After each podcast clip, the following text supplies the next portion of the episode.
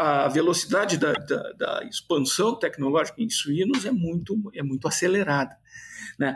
Semi-congelado, a gente trabalhou bastante com, em ambiente experimental, mas eu não estou vendo de, no curto prazo, não, nem de médio prazo, o semi-congelado se tornar uma realidade.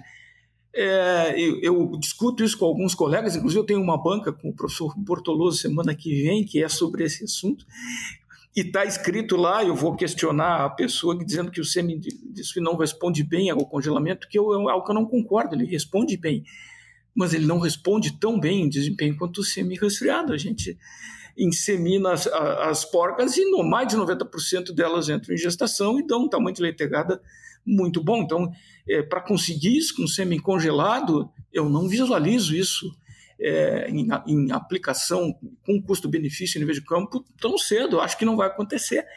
Mas se tu for comparar os indicadores de qualidade semi-congelado com suínos, eles são compatíveis com os de bovinos, os de outras espécies, só que nas outras espécies tu não consegue emprenhar 90% das fêmeas e, e com, com semi-resfriado. Então, a indústria hoje, eu, eu se fosse, por exemplo, hoje o CEO de uma grande integração, eu não abriria mão do semi-resfriado pelo semi-congelado com os níveis de desempenho que se consegue hoje.